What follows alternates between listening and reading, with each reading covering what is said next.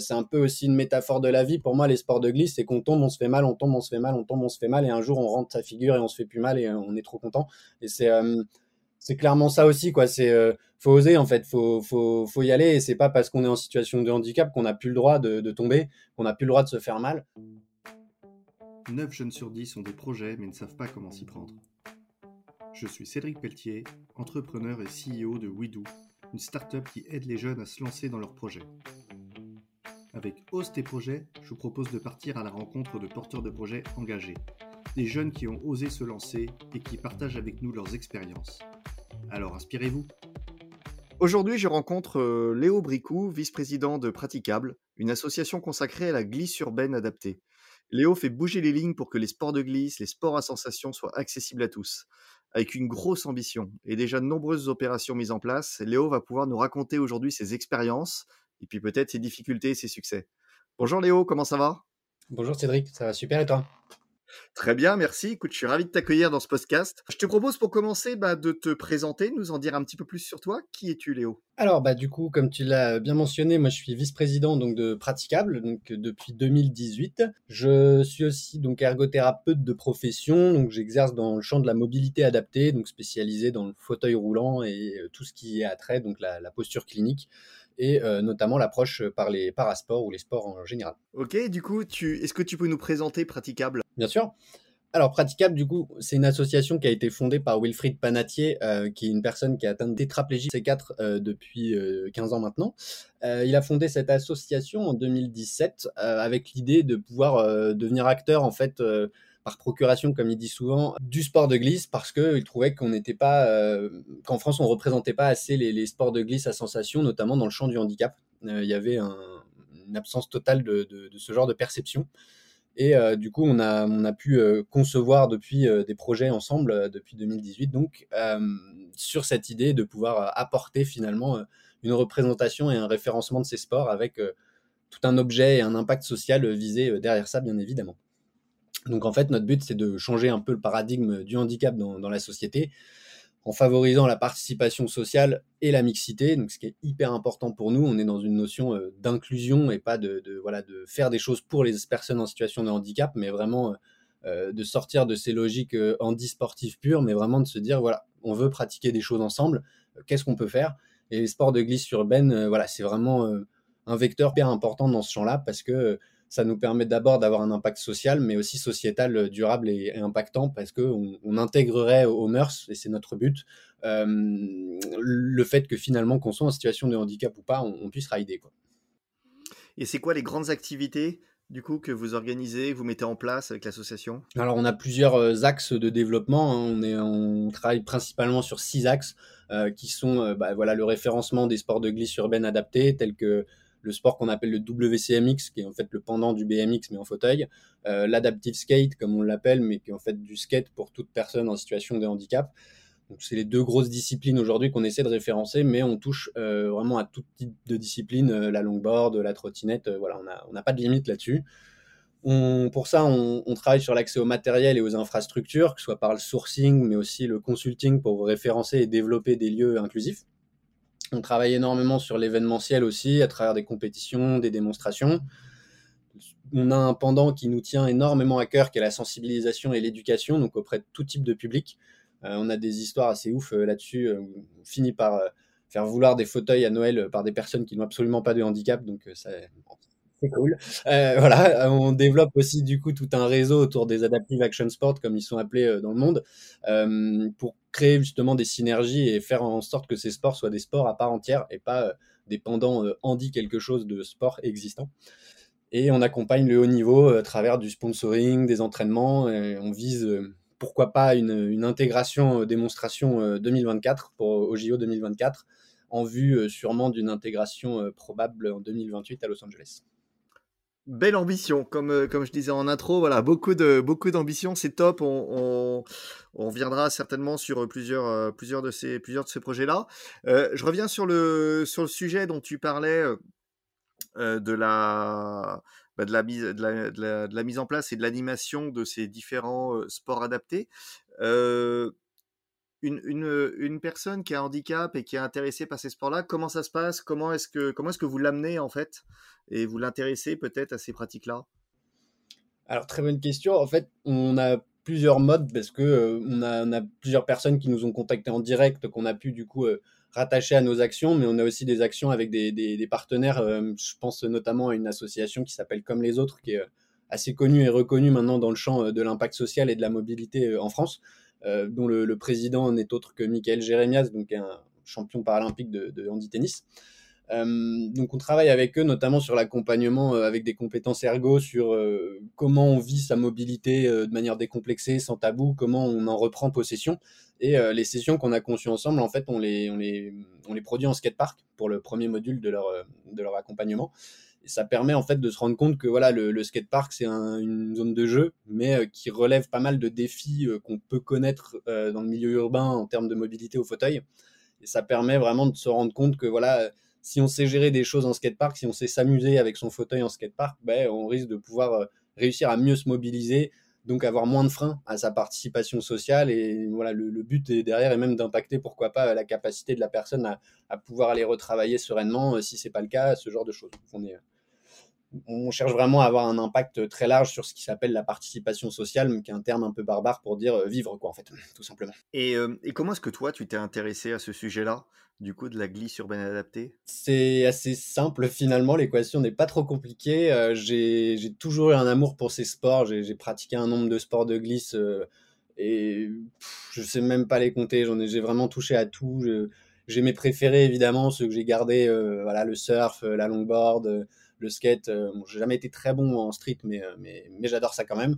Euh, voilà, donc j'ai fait beaucoup de ski étant plus jeune et c'est toujours quelque chose qui, que j'aime beaucoup. Enfin voilà, j'ai vraiment un amour des sports de glisse. C'est des sports sans pareil pour moi qui m'ont toujours impacté d'un point de vue personnel. Ça m'a toujours fait me sentir complet, on va dire. Et bah, en fait, j'ai ma profession fait que bah, je me mobilise moi-même en fauteuil depuis 5 ans. Alors à titre pseudo-expérimental, en fait, je, cherche à être utilisateur de fauteuil pour comprendre euh, les, limites et les contraintes que rencontrent les personnes euh, en situation de handicap et d'en transformer, on va dire, euh, ces freins en ce qu'on appelle en ergothérapie les, voilà, les freins, les obstacles, et les transformer finalement en capacité euh, au travers de, de, de, petits tuyaux, de stratégies, de, de produits adaptés surtout. Et comme c'est mon métier, bah forcément, à force de réfléchir métier et passion, j'ai fini par comprendre que les deux avaient une interaction et une résonance hyper forte en moi. Et clairement, moi, j'imagine aujourd'hui, et je le vois très bien, quand on se mobilise en fauteuil, on a finalement, on relève un peu les mêmes défis qu'un skater ou qu'un rider le fait dans la, dans la rue parce qu'il va euh, lire son environnement, il va anticiper euh, les, personnes ou les, éléments qui sont là de la même manière que doit le faire une personne en fauteuil. Sauf que dans le monde du handicap, on n'a pas du tout cette culture, on subit souvent les choses, on, voit tout comme une contrainte parce qu'on le vit comme ça et c'est légitime.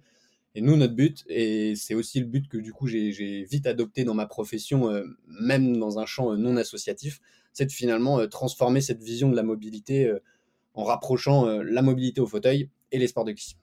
Donc ça t'a amené. Et d'ailleurs, tu me disais tout à l'heure que tu étais en ce moment en fauteuil. Oui, tout à fait. Tu nous parlais, voilà, tu as vraiment poussé jusqu'au bout l'expérience. Euh. Clairement. Une autre question que je me posais, c'était euh, dans les sports de glisse urbaine, les, blessures font souvent partie de l'activité. Alors après, pas forcément importante, mais voilà. Est-ce que euh, par rapport à la pratique quand on est porteur de handicap, est-ce qu'il y en a une relation un peu différente à la prise de risque pour ces blessures? Est-ce que c'est voilà comment ça se passe? Eh ben, c'est une super question dans le sens où je pense qu'il y a moi de ma vision professionnelle, il y a vraiment deux approches. Il y a beaucoup de personnes que j'ai rencontrées qui sont dans une approche j'ai déjà perdu beaucoup, donc euh, plus rien ne peut m'atteindre. Donc ils sont dans une approche un peu euh, YOLO, quoi, vraiment euh, hard style, qui, qui vont pas avec le dos de la cuillère et qui finalement faut pouvoir encadrer aussi sur ben voilà comment reprendre soin de soi parce que si demain on se blesse encore plus, on pourra plus profiter de ça. Et il y a une autre approche des personnes qui justement sont, sont dans un stress, un flip important et qu'on va accompagner à l'inverse dans euh, voilà une chute c'est pas si grave. Euh, évidemment quand on fait ce genre de pratique on protège euh, ben voilà sa tête son dos etc on, utilise comme moi je l'ai toujours fait en, sport de glisse des protections adaptées. Et ça permet aussi, voilà, justement, de, à l'inverse, transformer cette crainte en, réussite, donc d'augmenter bah, la, personne, son, son estime d'elle. Ça va augmenter aussi que je qualifie de résilience, quoi, de dire bon, bah, je suis plus capable de faire ci ou ça, mais finalement, si je suis en sécurité et si je suis à l'aise, je peux aller plus loin que ce que j'imaginais. Donc, on, travaille beaucoup sur ces deux aspects-là. On a, on va dire, rencontré un peu tout type de profil, mais si je dois choisir deux extrêmes, c'est à peu près ça, quoi. Oui, finalement, on n'est pas, on n'est pas obligé de se faire mal. L'idée, c'est de s'adapter justement au profil. Ceux qui veulent pratiquer en, j'ai envie de dire, en toute sécurité, enfin, c'est, peut-être pas le mot sécurité, mais voilà, ceux qui veulent pratiquer sans, risque, ils, vont chercher un peu moins leurs limites et vous les incitez, vous les poussez un peu moins à chercher leurs limites. Mais c'est possible avec les protections. C'est ça. On va, on va pas forcément moins les pousser, on va plus justement aller accompagner cette crainte pour qu'ils puissent aller dépasser cette crainte et s'il y a chute, que ce soit pas une blessure qui les vaccine ou qui les empêche de recommencer. Euh, c'est un peu aussi une métaphore de la vie. Pour moi, les sports de glisse, c'est qu'on tombe, on se fait mal, on tombe, on se fait mal, on tombe, on se fait mal et un jour on rentre sa figure et on se fait plus mal et euh, on est trop content. Et c'est euh, c'est clairement ça aussi quoi. C'est faut oser en fait, faut faut faut y aller et c'est pas parce qu'on est en situation de handicap qu'on n'a plus le droit de, de tomber, qu'on n'a plus le droit de se faire mal.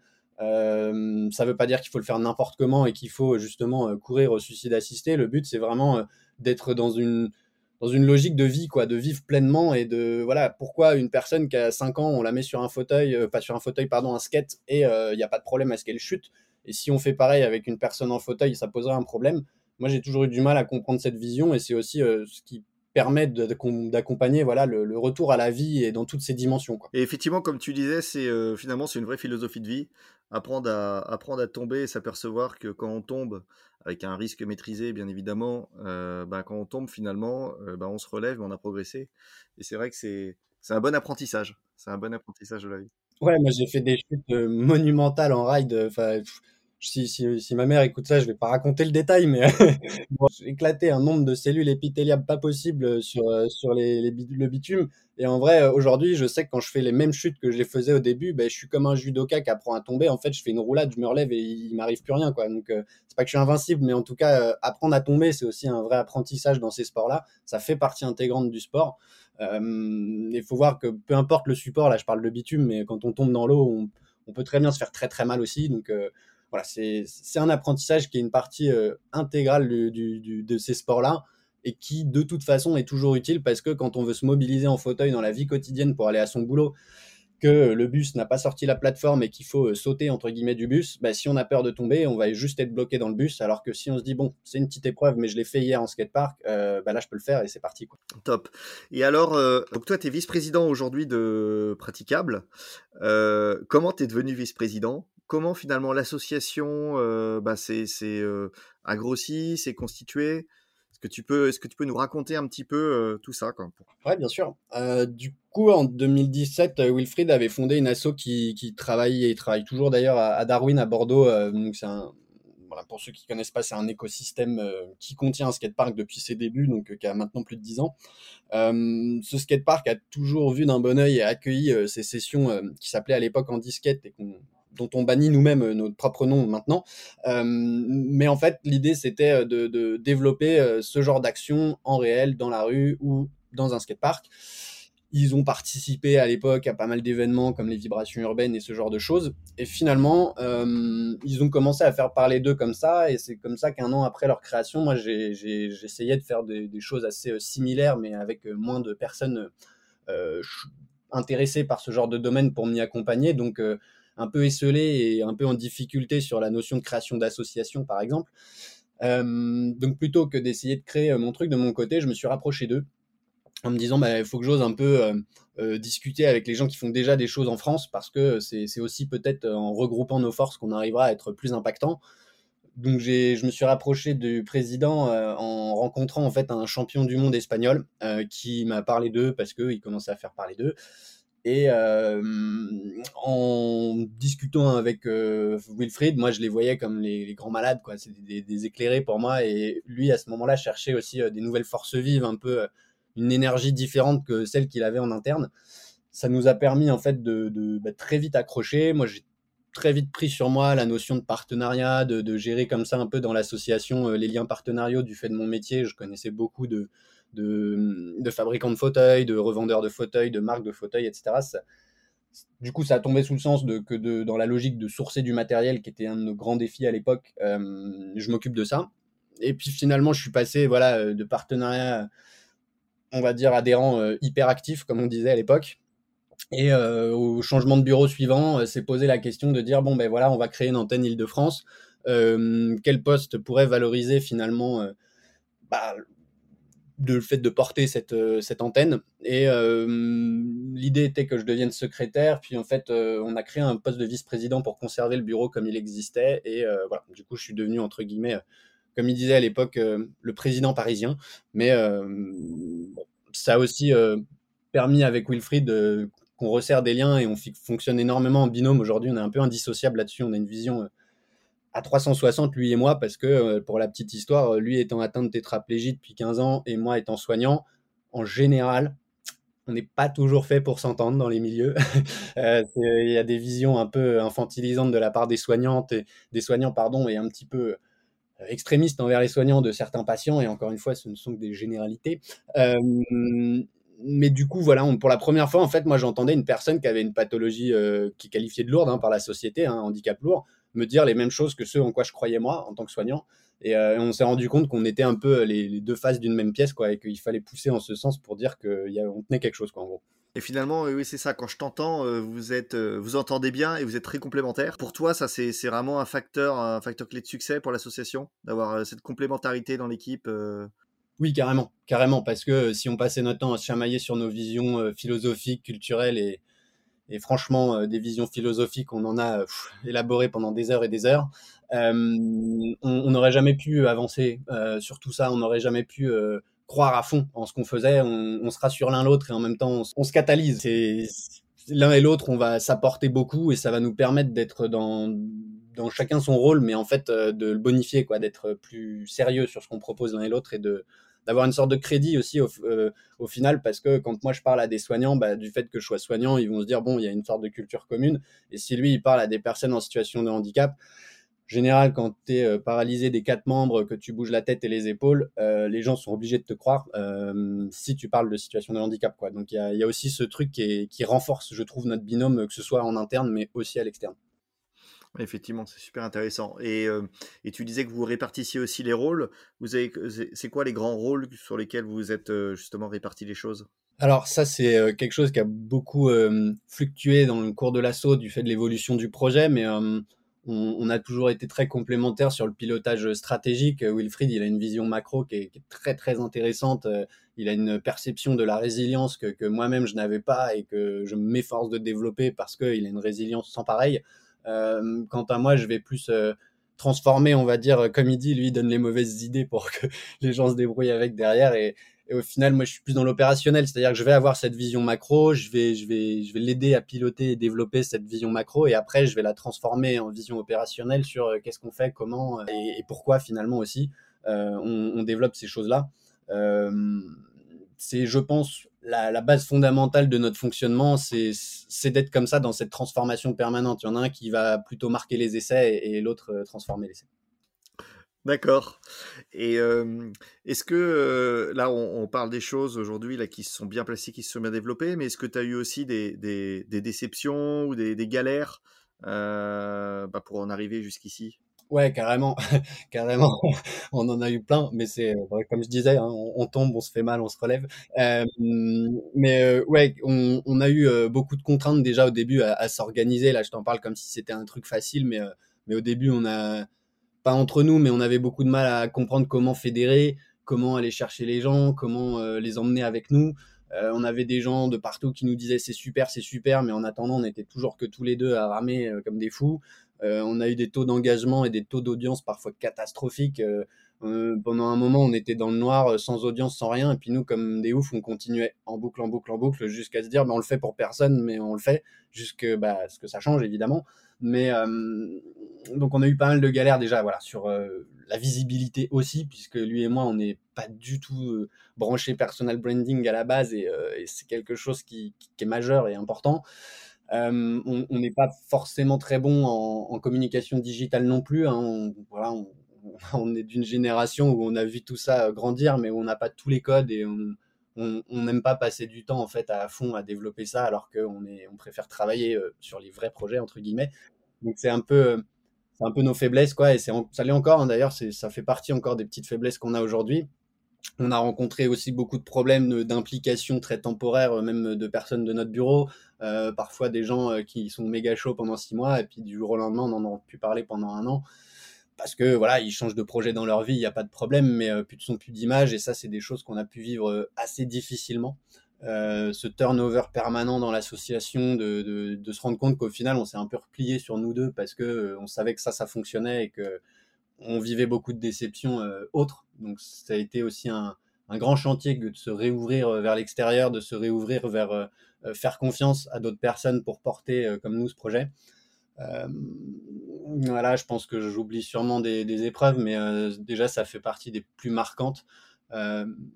sans doute pour moi personnellement aussi l'empilement de ma vie professionnelle et de ma vie associative où voilà, je suis impliqué à fond dans les deux et ça m'a coûté un peu cher médicalement et Aujourd'hui, je pense que c'est aussi important de, se rapprocher de ce qu'on veut faire.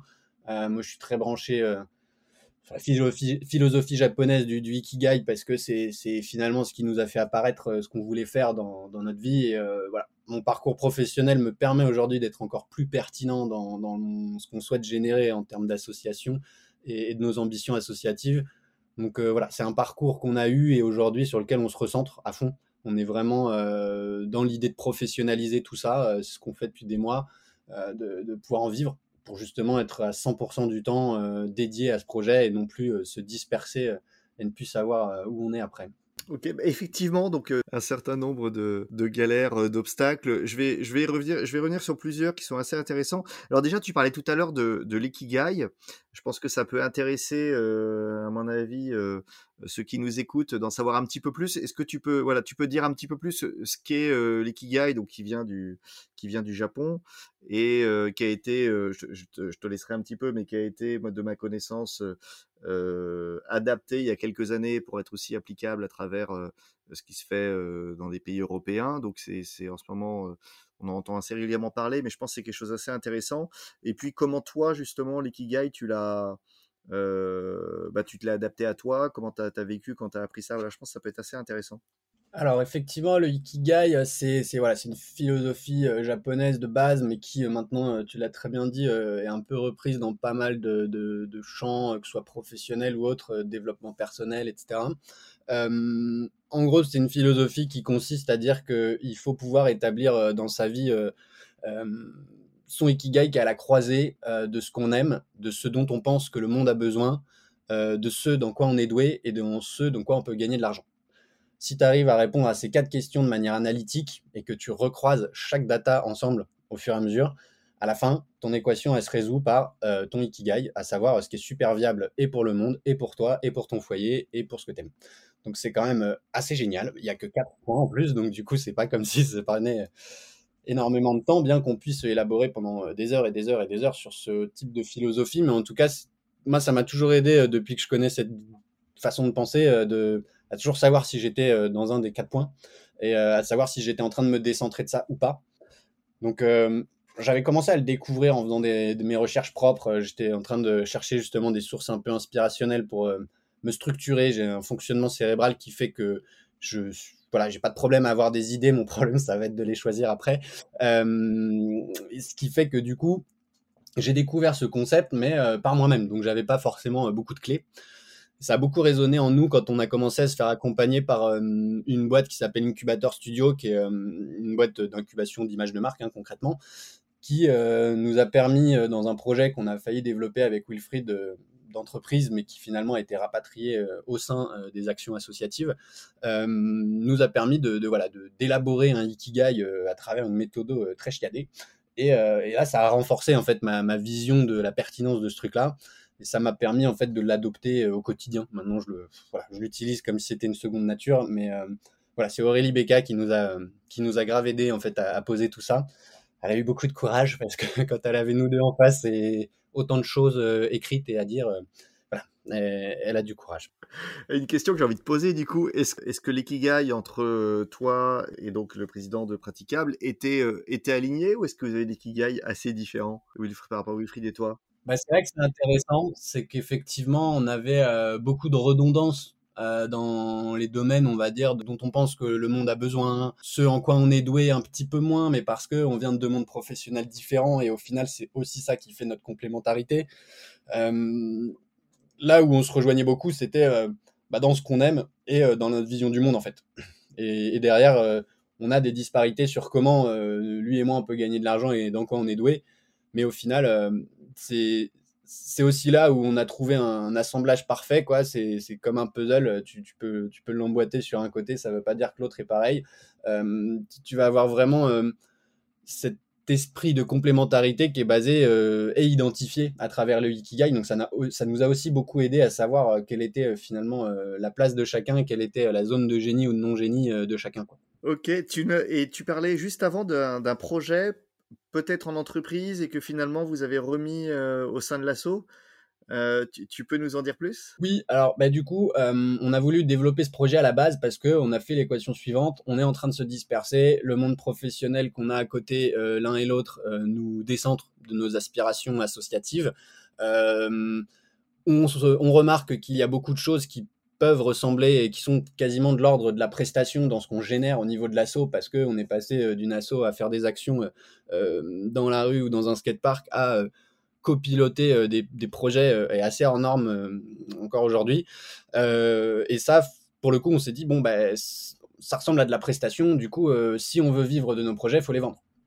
Donc, on avait commencé à emprunter cette voie et à force d'élaborer autour de ça, on a compris que l'association pouvait euh, de toute façon intégrer ces logiques-là, puisque euh, c'était euh, dans nos objets et dans nos buts sociaux que de porter ces dimensions-là, qu'il s'agisse de choses qu'on qualifie d'action ou de prestation. Et on avait peur de remettre en cause notre intérêt général, qu'on a fièrement acquis. Et en fait, on a senti qu'on était en train de se redisperser, en fait, en voulant recréer un projet à côté du projet. Et c'est là où on s'est dit, bon, bah, c'est génial parce qu'on a pu élaborer une image de marque de dingue, chose qu'on n'aurait pas faite autrement. Euh, ça nous a permis de comprendre quels étaient finalement euh, les points sur lesquels on était euh, innovant, percutant, qu'on était une vraie plus-value finalement sociétale, et de rapatrier tout ça dans l'assaut. Donc, on a un peu cette habitude au même titre que comment on s'est rencontrés. On va toujours chercher loin pour, pour finir devant chez soi. Mais, mais voilà, c'est ça qui est cool. c'est bien. Et, tu, et vous vous êtes dit, oui, c'est important de ne pas se disperser. En fait, c'était ça le, vraiment le l'aspect qui, qui, vous a ramené, effectivement, je pense, qui est, qui est assez important dans tout le l'entrepreneuriat, que ce soit entreprise ou associatif. Tu évoquais tout à l'heure bah, justement le côté, le côté financier. Comment est-ce qu'aujourd'hui vous vous financez? Alors aujourd'hui, on a des modes de financement qui sont assez varié. Euh, on passe par le don, mais on n'est pas encore très doué pour justement euh, gérer des belles campagnes de dons qui nous permettent de, fonctionner euh, franchement là-dessus. on a remporté quelques appels à projets, on a eu des donations suite à un appel à projet de la Fondation de France. Donc on, on, est allé toquer à pas mal de portes, mais on a passé beaucoup beaucoup de temps finalement à élaborer des appels à projets.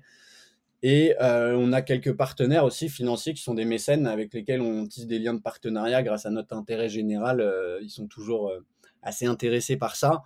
Mais on n'a pas encore réussi à trouver un mécène comme, on va dire, ceux qui font décoller les assos. Quoi. On, est, on est encore dans des budgets inférieurs finalement à 50 000 euros. Et bah, 50 000 euros, c'est ce qu'il nous faudrait annuellement pour payer environ un salaire et nos actions.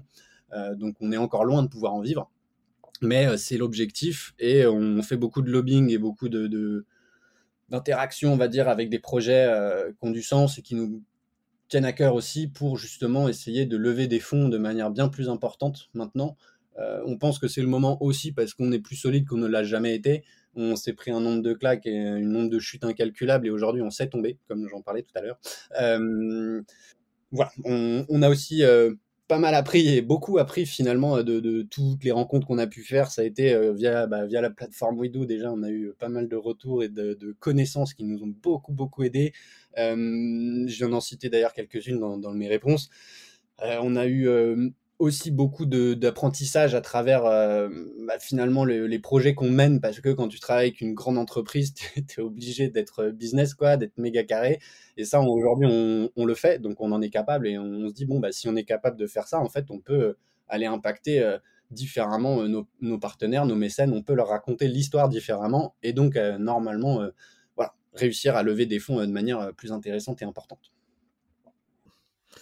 Et avec, donc si j'ai bien compris ce que tu disais tout à l'heure, avec tu, la, volonté l'ambition de, bah, de pouvoir, pour toi, te salarier prochainement pour répondre à, ce, à cette problématique pro-perso, où là, tu touches, le, tu touches la limite. Pro-perso associatif, c'est ce que tu disais tout à l'heure. et ce, cette limite que tu touches, c'est quelque chose de récent ou ça a toujours été compliqué? De réussir à, mutualiser les trois? C'est lié à une accélération de l'activité ou comment tu le gérais avant d'arriver un peu à cette limite que tu as aujourd'hui? Avant, je le gérais au dépend de ma vie sociale, familiale, médicale. Enfin voilà, j'ai beaucoup, beaucoup mis tout ça de côté. Je me suis impliqué beaucoup voilà, sur du temps en fait qui qui, qui te permet pas de vivre. Euh, clairement. Donc moi, comme ça a toujours été ma cam, ce genre de choses, de développer des projets, euh, surtout quand ça a ce genre d'impact, etc. Euh, j'y voyais que du bonheur et j'imaginais être indestructible sur tout ça. donc je, fonçais, je fonçais, je fonçais et un jour je me suis pris un mur et ce mur, j'ai eu du mal à m'en relever une fois, puis deux fois, puis trois fois et j'ai compris que c'était pas la marche à suivre. que ça allait pas être possible de continuer comme ça en ignorant finalement tous les autres aspects de, ma vie perso. Et c'est comme ça que depuis, on reconstruit des bases un peu plus solides autour de ça et qu'on cherche finalement à professionnaliser l'activité qu'on a dans, dans, Praticable avec Wilfried pour faire vivre ce projet parce que voilà, si je dois vivre aussi et je dois avoir une rémunération et que je peux pas faire les deux, ça voulait dire pour moi faire une croix sur ce projet. Et ça, c'est juste pas possible en fait parce que c'est un peu le projet de ma vie, quoi. C'est, notre bébé et on peut pas, on peut pas le lâcher comme ça. Et en parlant de projet, justement, je voulais revenir sur le, un projet dont tu nous parlais au début, les JO 2024, qui, euh, me semble un projet assez ambitieux.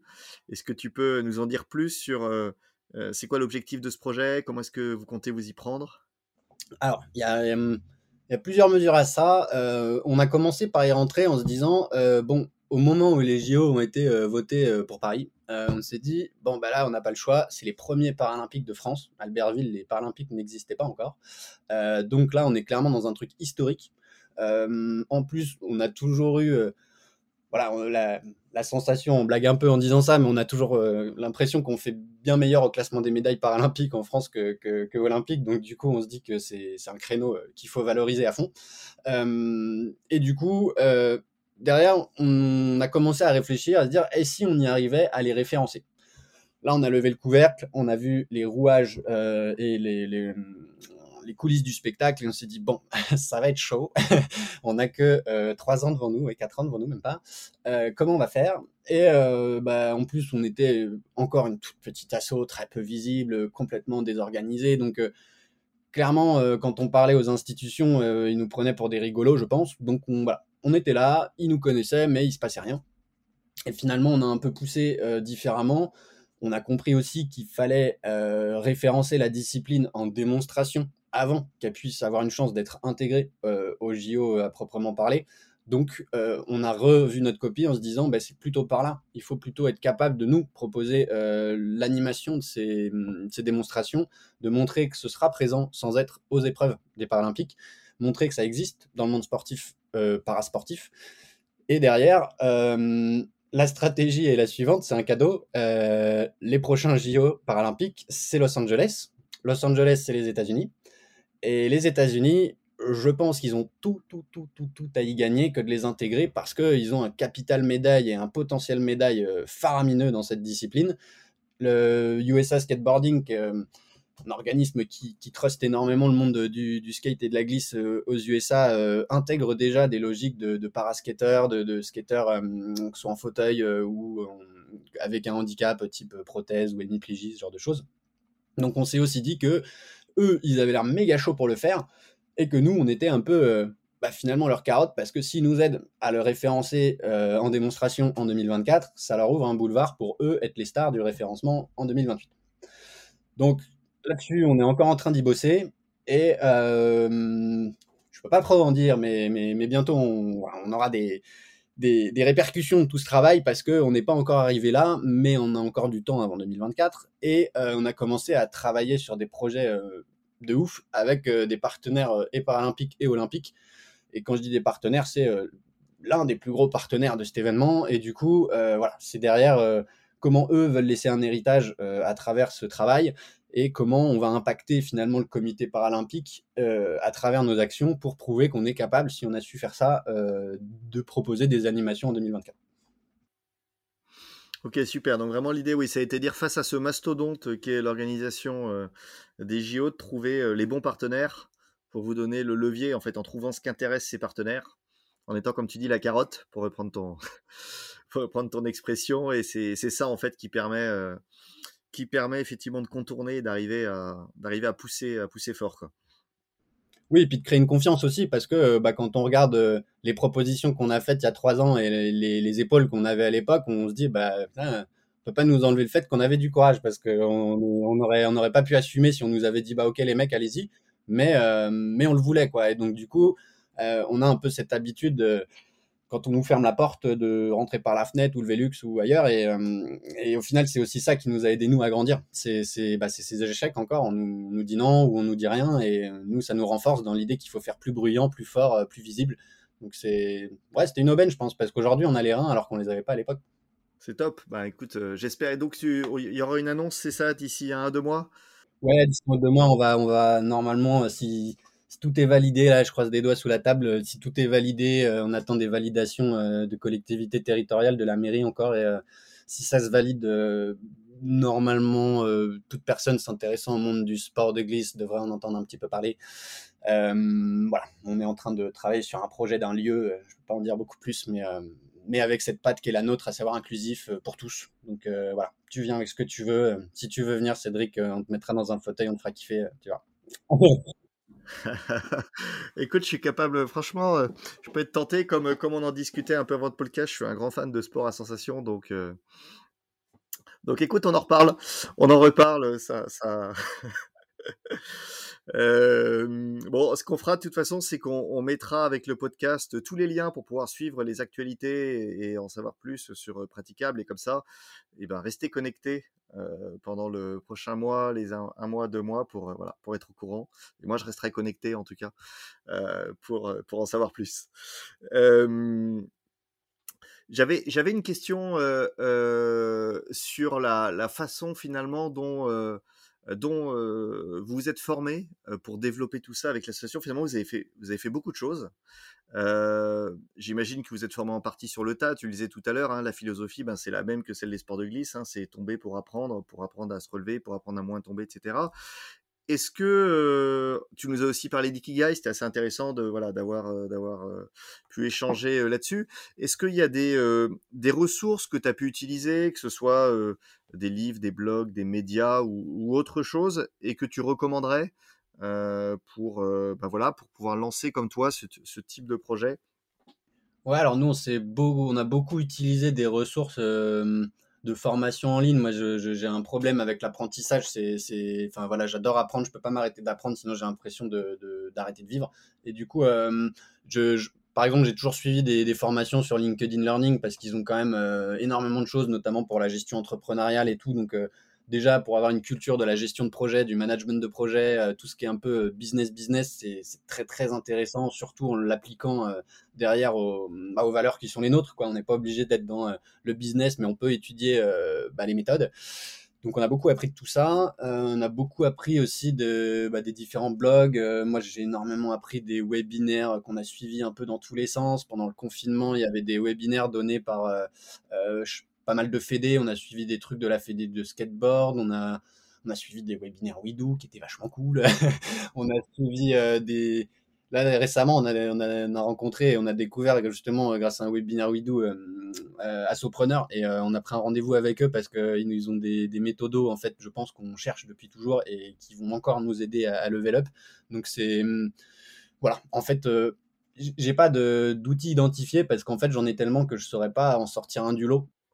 Est-ce que, est que peut-être sur les blogs, est-ce que sur les blogs, tu as une ou deux idées de blogs intéressants? C'est vrai que je demande à, Wilfried aussi, qui lui a beaucoup suivi des blogs sur euh, les, approches sociologiques et philosophiques du handicap, mais euh, on, a accompagné pas mal, euh, enfin on a lu beaucoup d'articles finalement sur des blogs on a suivi des, sites comme handicap.fr où il y a pas mal de contenu sur, sur le handicap à proprement parler.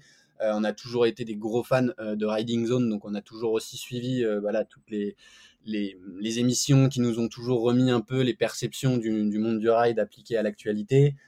Et puis, c'est pas le truc le plus sexy, mais euh, on a toujours suivi les institutions et les collectivités, euh, les organismes gouvernementaux. Moi, je, lis beaucoup, euh, voilà, tout ce qui sort de l'Agence nationale du sport, les guides Andes, ce genre de choses qui permettent d'avoir une compréhension politique de ce qui se trame autour du sport. Et, et en ce moment, il s'y passe beaucoup de choses. donc, ouais, j'aurais pas de, nom de blog identifié là. C'est assez génial.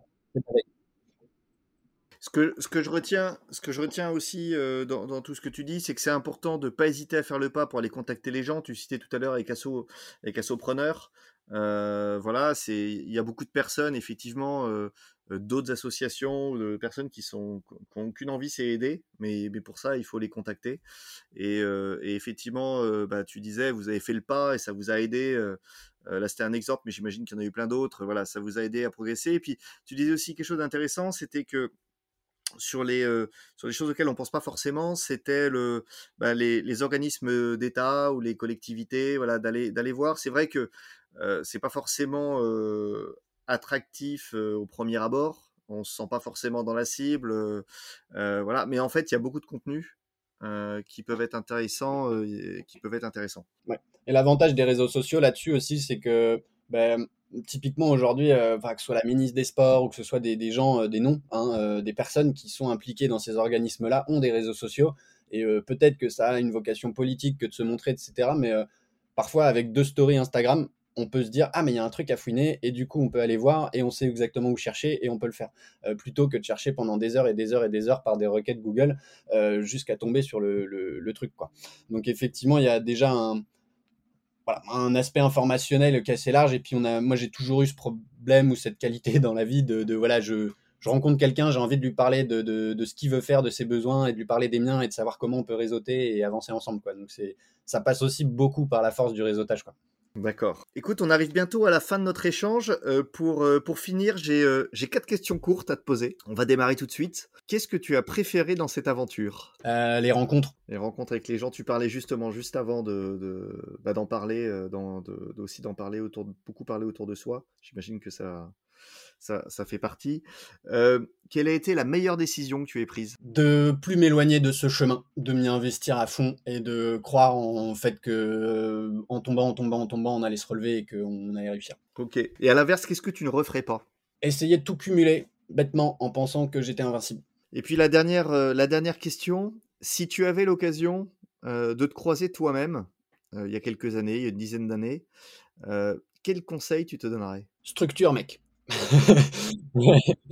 C'est ce que je détestais qu'on me dise quand j'étais au lycée, euh, de la rigueur, Léo, de la rigueur. Et euh, je me disais, mais ils me font chier avec la rigueur, moi je veux vivre. Et euh, au final, ouais, d'être plus rigoureux, mais en étant plus proche de mes ambitions propres. D'arrêter de me disperser sur ce que je pensais devoir faire pour l'autre, mais plutôt de, me dire que si moi j'arrivais à générer ça, ça aurait un impact positif sur les autres. Et, et voilà, de plus me disperser sur ce que comme si je devais porter euh, tout projet euh, et tout potentiel, mais vraiment de me concentrer sur euh, là où, où j'ai un intérêt et une plus-value forte.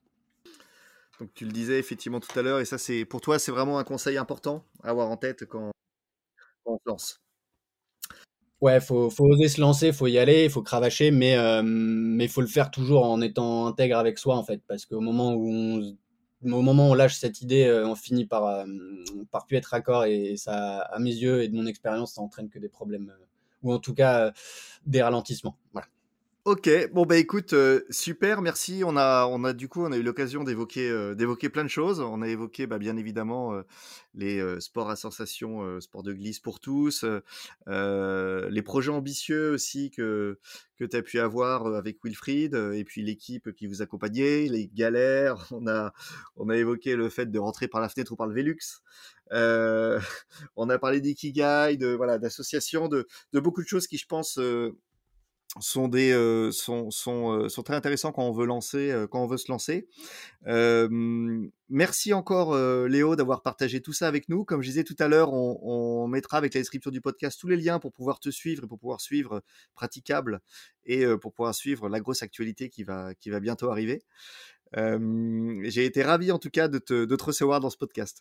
Merci beaucoup Cédric, c'est un plaisir partagé et merci à Widou de nous avoir invités. On, on est trop content d'avoir fait ça avec vous. Top. À bientôt. À bientôt. Salut. Merci d'avoir écouté cet épisode du podcast Osté Projet. N'hésitez pas à le partager autour de vous et de mettre une note 5 étoiles avec un gentil commentaire qui nous fera ressortir dans les classements. Si vous aussi vous avez une idée, mais que vous ne savez pas comment vous y prendre, vous pouvez vous lancer sur widoo.com, notre équipe est là pour vous aider. Le lien est disponible dans la description du podcast. A très vite